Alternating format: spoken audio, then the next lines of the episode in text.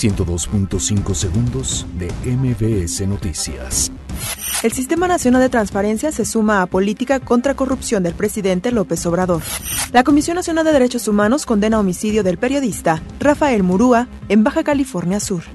ONU alerta que del año 2000 a la fecha han sido asesinados 120 comunicadores en México. Asesinan a profesor de la UNAM en la alcaldía Magdalena Contreras. Papa Francisco dedica oración a fallecidos por explosión en Tlahuelilpan. Caravana migrante llega a Oaxaca en su recorrido rumbo a Estados Unidos. Policías capitalinos balean a presunto asaltante que intentó agredirlos con un cuchillo en Polanco. Gobierno de la Ciudad de México reinicia desarme ciudadano a cambio de dinero. Sismo de magnitud 6.2 acude a Indonesia.